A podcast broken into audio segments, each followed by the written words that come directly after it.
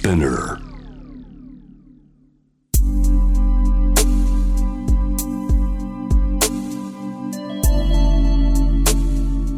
眠らない街六本木。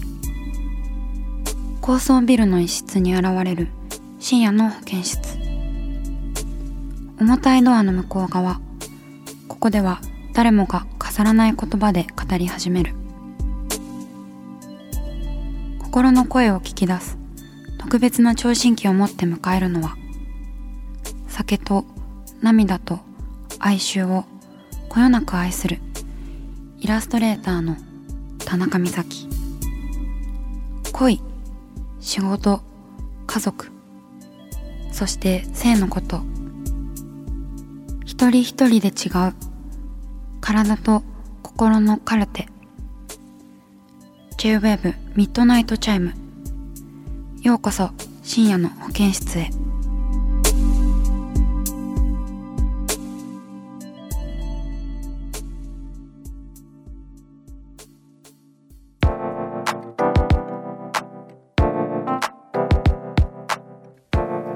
イラストレーターの田中美咲がお送りしています。深夜の保健室ミッドナイトチャイム。今夜のゲストはこの方です。こんばんは、前田エンマです。よろしくお願いしますよろしくお願いします。久しぶり一年ぶり？ね去年はねあの小説そう。のことについて初めて出版した小説についてうんお話しさせていただきましたけれど。ね今は韓国のソウルに留学中そう。なんだよねで一時帰国はい。して今ここにいるということで、なんか2週間だけ帰ってきてて、うん。毎日仕事してるので、なんか日本に出稼ぎに来てる気分。そうね。あの何年ぐらいをこう留学期間見通してるの？なんかあの、うん。今年の3月からうん。留学、韓国のソウルにある語学堂っていううん。まあ朝鮮語を母語としない人たちがうん。通う、だから全くその朝鮮半島にルーツがない人もいれば、うん。えっと、親御さんとかは朝鮮半島にルーツがあるけれど自分はあの全然喋れないみたいな子とかも、まあ、世界中から来ているんだけれど最初はもう3ヶ月弱うん。なんだけ留学するつもりだったの。うん。だいたいそうなんだ。10週間で1学期1レベルが終わるのね、うん。だから1レベル終わったら帰ろうって思ってたんだけどうん。行ってみたらちょっと待てよ。まだやりたいこともいっぱいあるしうん。もうちょっと語学力もせっかくならつけたいしうんいろいろちょっとこのままでは帰れんみたいな感じになっていつまでいるかちょっとまだわからないあそうなんだっていう感じですはいでもそうやってこう自分で決めていける感じなんだね。うん、だってそうだ三ねヶ月ってあっという間だもんね。本当にうん一瞬、すごい毎日一生懸命やってたけどうんこんなに一瞬なのかという感じです。うんうん。もう日本に行くことがちょっと働きに行くぐらいに感じるような慣れ具合なの？韓国生活。なんだかその韓国に初めて行ったのが去年の10月くらいでうん。それでその後12月にも1回どっちも旅行で行ったんだけどうん。その時からなんかこうそんなにうーんなんかギャップに驚くとかうん。なんか生活想像しにくいなみたいのはなくてあそうなんだ。そうだから韓国今寮で生活してるんだけどうんうんなんかそれもそんなに生活自体は大変では全くないけれどうん学生ってこんなに大変なのかっていうか学校がとにかくすっごい勉強させる学校に入ってしまってうんうん久しぶりの学生生活をうんうん。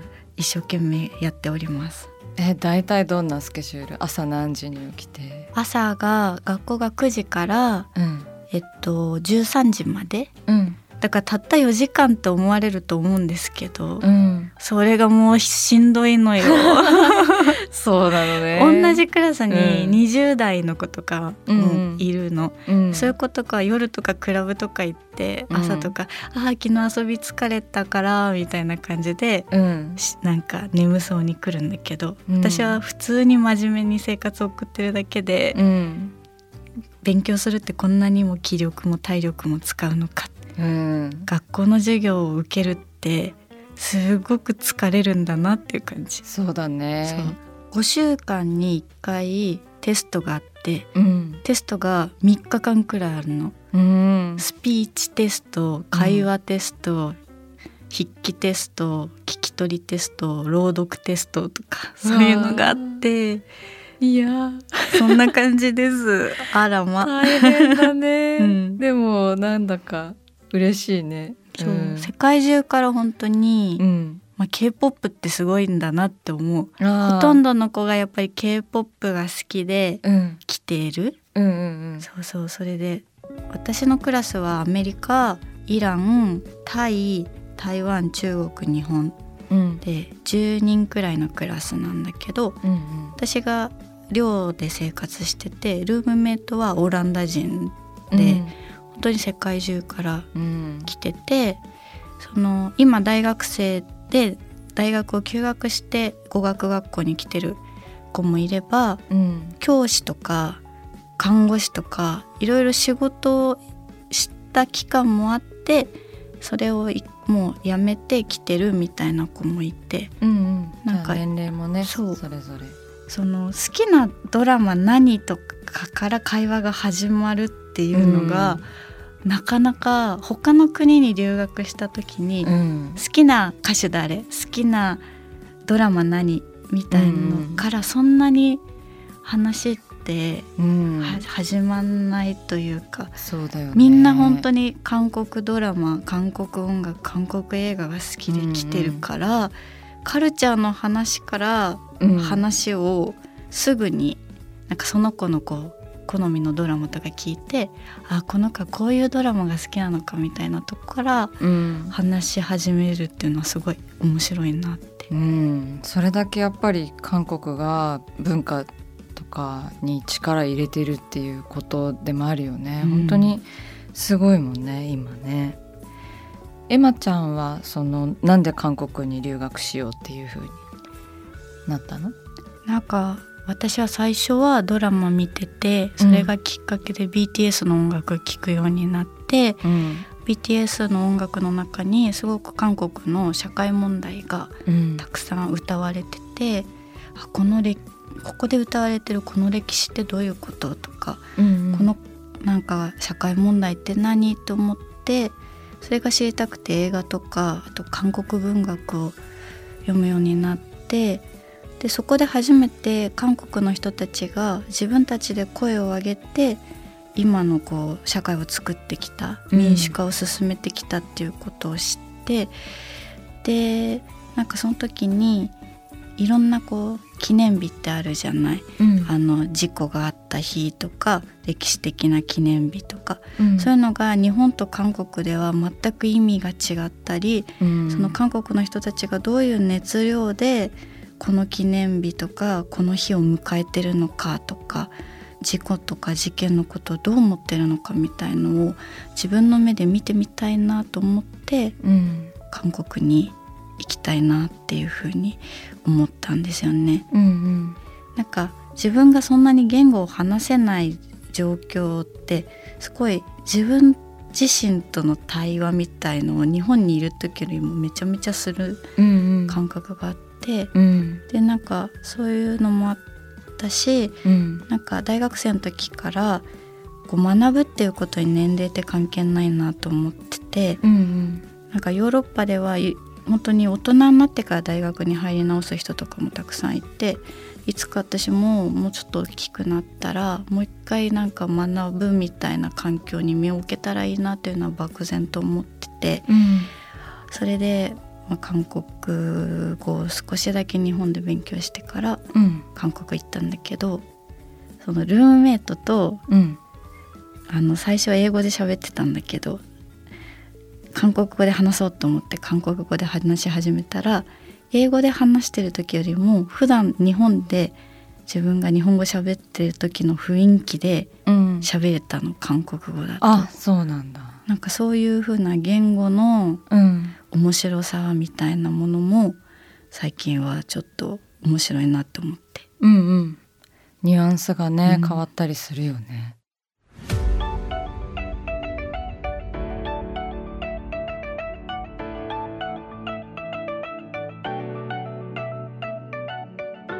さあ始まりました。田中美咲の六畳一間大勢の目に触れたものから人知れずこっそり楽しまれたものまでイラストレーター田中美咲の作品を作者自ら紹介します。この時間は番組スタッフと一緒にお送りします。よろしくお願いしよろますしくお願いします。お久しぶりです。ですね。ね。嬉しいです。一緒にできて。はいでは行きましょうか。美咲さん今夜の一枚は？ファンタスティック！でございます。はい、はい。あこね。もうちょっとお馴染みになりつつありますね、はい。何回もあの書かせていただいているんですがファンタスティックというあのいわゆるパン祭りですね。はいパン祭り。あのいろんなデパートであったりとかにこうパンをね一堂に集めたイベントなんですけれどもはい。さまざまなパン屋さんが出店していていろいろなあのパンも買えるし私のイラストのグッズも買うことができるというイベントなんですけれども。はい。場所がね美咲さんの地元の。そうなんです。あの裏パルコとかもあのやったことあるんですけど今回は埼玉にあるコクンシティっていうところにて、あの5月26日から6月4日までの期間開催されております。はい。えー、とどんなイラストかと言いますと,、えー、と今回はね、まあ、前回もあの女性が一人でこうパンをこうむしゃっと食べている感じのイラストだったんですけど今回は、えー麦わら帽子をかぶっている女性がこう紙袋にねパンが入った紙袋をギュッと抱きしめてニコッとしている。で服装はまあ T シャツにデニムで後ろがちょっとお花畑マーガレットかしらって感じのお花畑になっております。えっ、と今回はねあれですね大きなテーマで言うと雑誌のオリーブの表紙を意識して書きました。言われてみればでしょう。うんなんかすごいこうナチュラルな感じはい。のこうね青空バックにちょっとこう女の子もこう日焼けしたようなこうはい。感じでね微笑んでますしね。そう今回はちょっとオリーブでいきたいというあの風に打ち合わせをして、はい意識して書きました。ファッションとかもねちょっとうんなんかフレンチというかそうです感じねが。しますね。はい。であとは今回のイラストの特徴は肌色を結構立体的に塗りました。あ、うん、うんうんうん。前回のとかは肌色は塗ってなかったんじゃないかな白地だったと思うんですけれども今回は何だろうまあさまざまなねイベントがそのコロナがちょっと一回落ち着いてできるようになった喜びみたいなのをちょっとなんか生生感というかうん。そういうものをそのお伝えしたかったので普段ねめったに描かない笑顔ですよ。めちゃめちゃ笑っとるみたいな、はい、太陽浴びてねそうですね。いつも家の中にいる私の,、うんあのイラストの登場人物がそうですね。女の子もこちら向いてるっていう感じですしね。そうですね、うんはい結構開き直ってパーッと明るい、あの太陽の下でこうなんでしょう強い腕なんかこうガッと、うん。あのパンをね握っていてこうなんでしょうどちらかというとちょっと農農業的なその、うん。穀物作物ありがとうっていうあの雰囲気を出したかったので、うん。ちょっと健康的な感じの女性にしました。あーなんかね麦わら帽子もかぶってるからなんかうん小麦を感じます。このそうですよね、は いそうなんか小麦の匂いとか、はい。そのパンを買った時についてくる紙袋の匂いうん。とかなんかそういうこう春の匂いを感じられるようなイラストにしたいなというふうに思ってこうみんなで太陽の下こうマスクを外してパンを食べられるという喜びをね、お祭りだってあいいですね。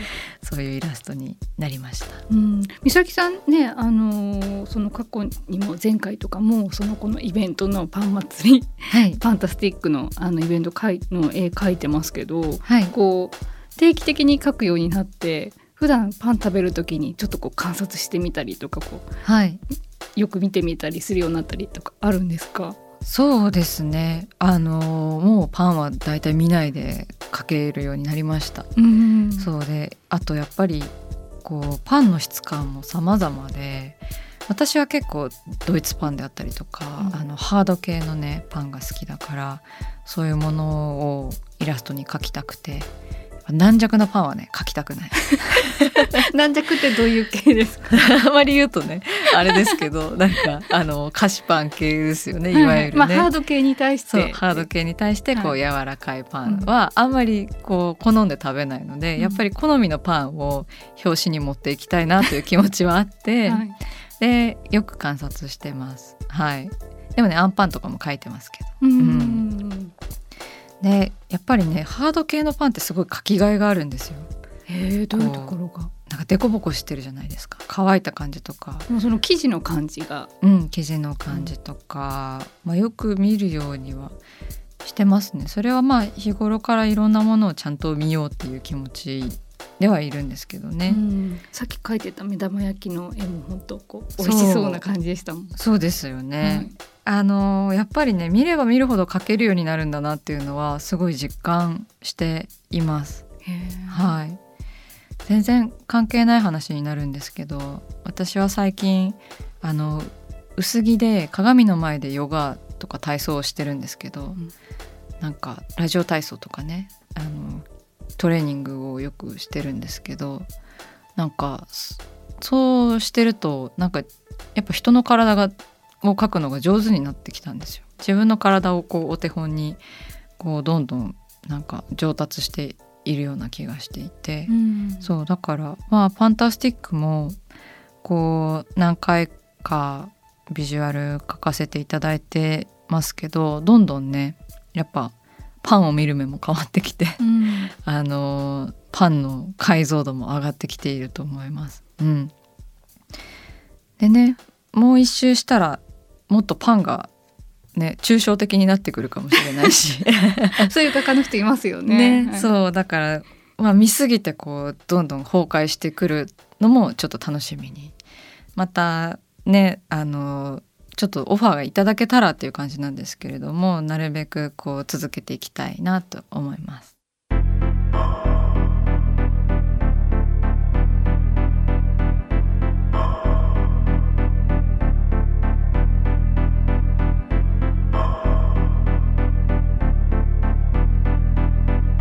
真夜中だから話せる。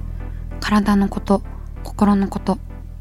J-WAVE ミッドナイトチャイム公式サイトとインスタグラムは24時間オープンしています。